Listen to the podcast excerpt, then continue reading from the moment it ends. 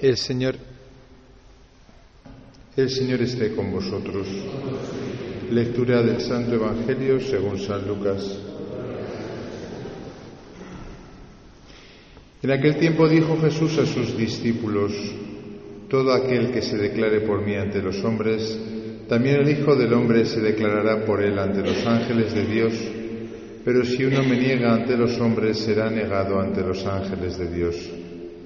Todo el que diga una palabra contra el Hijo del Hombre podrá ser perdonado, pero al que blasfeme contra el Espíritu Santo no se le perdonará. Cuando os conduzcan a las sinagogas ante los magistrados y las autoridades, no os preocupéis de cómo o con qué razones os defenderéis o de lo que vais a decir, porque el Espíritu Santo os enseñará en aquel momento lo que tenéis que decir. Palabra del Señor.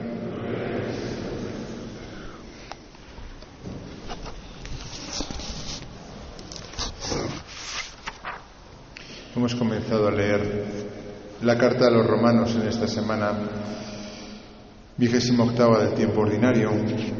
Es una carta en la cual incluso, como sabemos, Lutero se basa mucho ¿no? para eh, entender ¿no? Eh, que lo que nos justifica delante de Dios es la fe y no nuestras obras. ¿no? Lo que pasa es que Lutero, leyendo a San Agustín ¿no? de una manera pues eh, extrema, podríamos decir, pues acaba diciendo pues que, no son necesarias las obras, sino que que solamente es necesario la fe.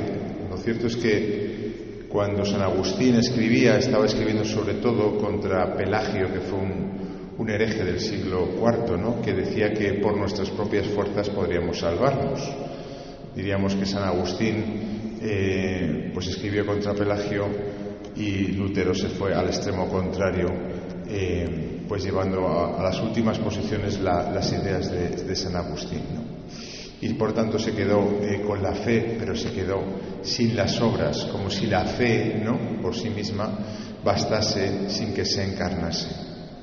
Lo cierto es que lo que dice San Pablo, ¿no? que por cierto es muy, muy, muy interesante quizá en el retiro podemos eh, continuarlo si Dios quiere, dice que apoyado en la esperanza creyó contra toda esperanza que llegaría a ser padre de muchos pueblos de alguna manera las tres virtudes teologales, como sabemos, se dan cita en esta carta a los romanos y en nuestra vida espiritual, la fe, la esperanza y la caridad.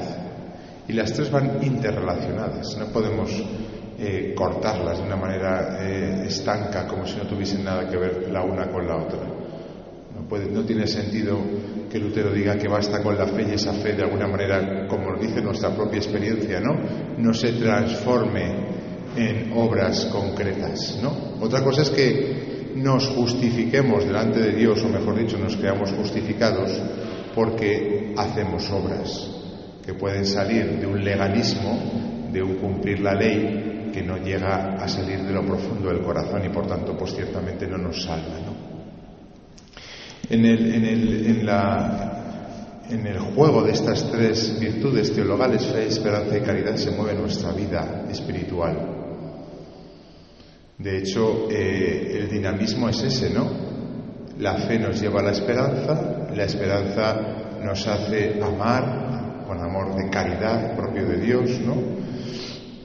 Y ese amor es el que nos hace libres. Y el proceso contrario es justo el proceso del pecado, que lo vemos muy bien, por ejemplo, en el relato del pecado original, ¿no? ¿Cómo empieza todo? Por una duda que introduce la serpiente el diablo en el corazón de Adán y Eva. La duda de que Dios les va a quitar algo. Es que Dios os ha dicho eso porque entonces la duda, la falta de fe, es la que inicia el proceso del pecado. ¿Qué viene después de la duda? La desconfianza. Se desconfía de Dios. Aquel que eh, deberíamos de confiar en Él porque nos ha creado, es justo del que desconfiamos y de la desconfianza que viene el desamor, que es el pecado. Y del pecado que viene, dice Jesús, todo el que comete pecado es un esclavo. Luego es una cadena, si os dais cuenta. Las tres virtudes teologales vienen enganchadas la una con la otra, no son estancas. La fe lleva la esperanza, la esperanza la caridad, la caridad nos hace verdaderamente libres. El amar Por eso nosotros entendemos que la Iglesia nos dice, nos diga, comprométete para toda la vida en el matrimonio, en la vida consagrada, en el sacerdocio, porque para ser verdaderamente libre hay que encadenarse a amar. Porque sabemos que por desgracia ese pecado original que hemos contado nos ha dejado en el corazón pues muchas lastras y nos cuesta. Y muchas veces entramos en el otro dinamismo, el del pecado. Dudas que nos llevan a desconfianzas, a desconfianzas, a faltas de amor y las faltas de amor finalmente nos llevan a vivir esclavos.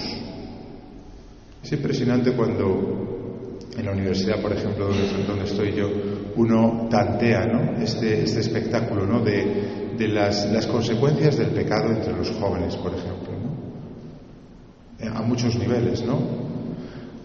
La, la esclavitud en la que vivimos, porque no cuidamos esto, que es lo fundamental. El domingo Dios, mediante leeremos el Evangelio de, esos que quieren poner a prueba a Jesús, ¿no? Y le dicen, eh, ¿Hay que pagar impuestos o no hay que pagar impuestos? Y Jesús responde de esa manera tan, tan maravillosa, ¿no? ¿De quién es esa inscripción de la moneda? Del César, pues dar al César lo que es del César y a Dios lo que es de Dios. Hay dos órdenes, el natural y el subnatural. Tampoco son estancos, ¿no? Pero sabemos que nos movemos en un orden natural en el que, pues el dinero, por ejemplo, pues puede ser importante, claro, pero no lo es lo más importante. Mientras que la imagen de Dios en nosotros, o sea, nosotros como imagen de Dios, esa es la que tendremos que, cuidar. Y por tanto este dinamismo de fe, esperanza y caridad. Abraham le llamamos el padre de la fe, porque como acaba de decir San Pablo, creyó contra toda esperanza. Hizo que este dinamismo ¿no? se realizase. Y sabemos muy bien que Abraham lo que hizo básicamente es salir de su tierra, lo cual es muy interesante, ¿no? Cuando Dios nos desinstala, sal de tu tierra. ¿A dónde? Tira para adelante. Se va a una tierra que no acabó viendo como suya, Abraham, porque solamente muchos siglos después, cuando el pueblo de Israel volvió de Egipto, fue suya realmente, cuando la conquistaron los reyes.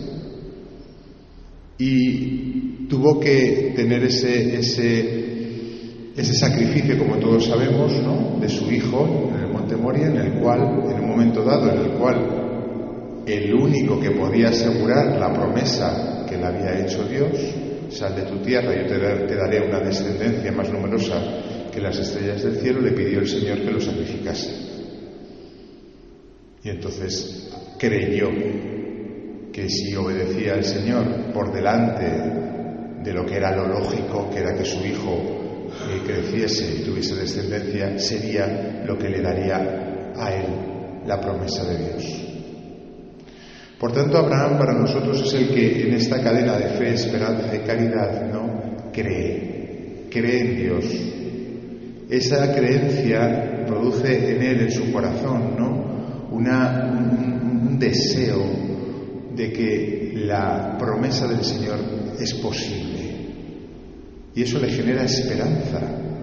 Una esperanza que por otra parte no termina de ver. Es pura esperanza, podríamos decir. No termina de ver realizado en su vida lo que realmente luego pasó. Y eso le hace amar. Hemos de reconocer que este tema de la esperanza, ¿no? Es muchas veces, y creo que hoy en el siglo actual, uno de los grandes problemas que tenemos.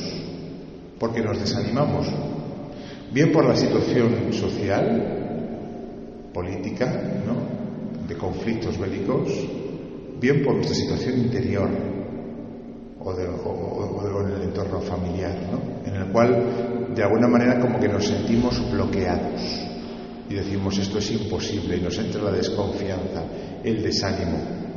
Mire, la falta de esperanza viene de una falta de fe. Es evidente, ¿verdad? Si yo creo en Dios, creo en la promesa de Dios, entonces tengo ganas de vivir, tengo ilusión de vivir. Que cuántas personas hay que viven con resignación. No, no se quitan la vida, pero van tirando para adelante, pero con resignación. no con una aceptación profunda de la realidad personal o familiar o social que dice, pues yo no sé qué es lo que Dios está haciendo conmigo, con mi familia, con, con mi entorno, pero creo que Dios está actuando en él, que la providencia puede tener la última palabra. Por eso cuando Dios nos somete a situaciones de pobreza, de situaciones en las cuales nosotros eh, nuestra fe se ve puesta a prueba, en esas situaciones ciertamente que puede crecer la esperanza.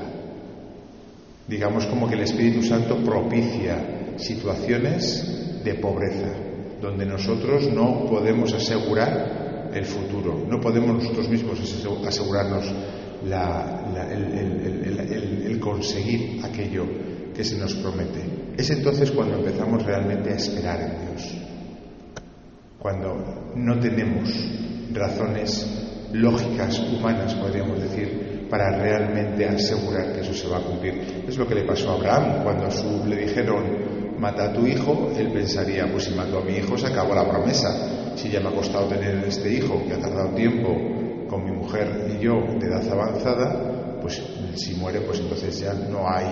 Sin embargo, se fía de Dios y contra toda esperanza cree que si obedece al Señor, al final se cumplirá lo que el Señor le, ha prometido. Incluso aunque, aunque Él no lo vea. Esto pasa con muchos de ustedes, ¿no? Hijos, nietos que no creen, que se apartan del Señor, que no se han casado por la iglesia, que no han bautizado a los nietos. Y estamos rezando por ellos, estamos ofreciendo sacrificios y a veces no vemos el fruto de nuestras oraciones. Mantener ahí la esperanza, eso viene de una fe profunda en Dios, de una fe firme, de una fe fuerte, de una fe que, que, sabe que si Dios es Padre, como nosotros somos padres y abuelos, no puede olvidarse de esos hijos y de esos nietos como nosotros tampoco nos olvidamos. Por lo tanto, eh, tenemos que trabajar, ¿no? como lo más principal de nuestra vida estas tres virtudes, fe, esperanza y caridad. Y sobre todo la esperanza. Si Dios quiere en el retiro podremos hablar más de ello. Como la virtud que hoy en día más se necesita. Como la virtud gozne que está ahí entre medias de la fe y de la caridad. Que nos propicia la caridad, pero que para tenerla se necesita una fe profunda. Que cuando se desvelan nuestras desconfianzas y nuestras desesperanzas, lo que se desvela es una falta de fe y Dios mismo es el que nos lleva a eso. Nos somete a pobrezas en las cuales nos hace ver que todavía nos falta mucho por trabajar. Que eso es lo importante, que paguemos impuestos al César, que eso no es tan importante. Que lo que importa es que la imagen de Dios en nosotros, esa imagen sea cada, cada día más limpia, más pura, más nítida. Que Dios Padre pueda mirarnos a nosotros y reconocer en nosotros la fe, la esperanza y el amor de Jesucristo grabado en nuestros corazones.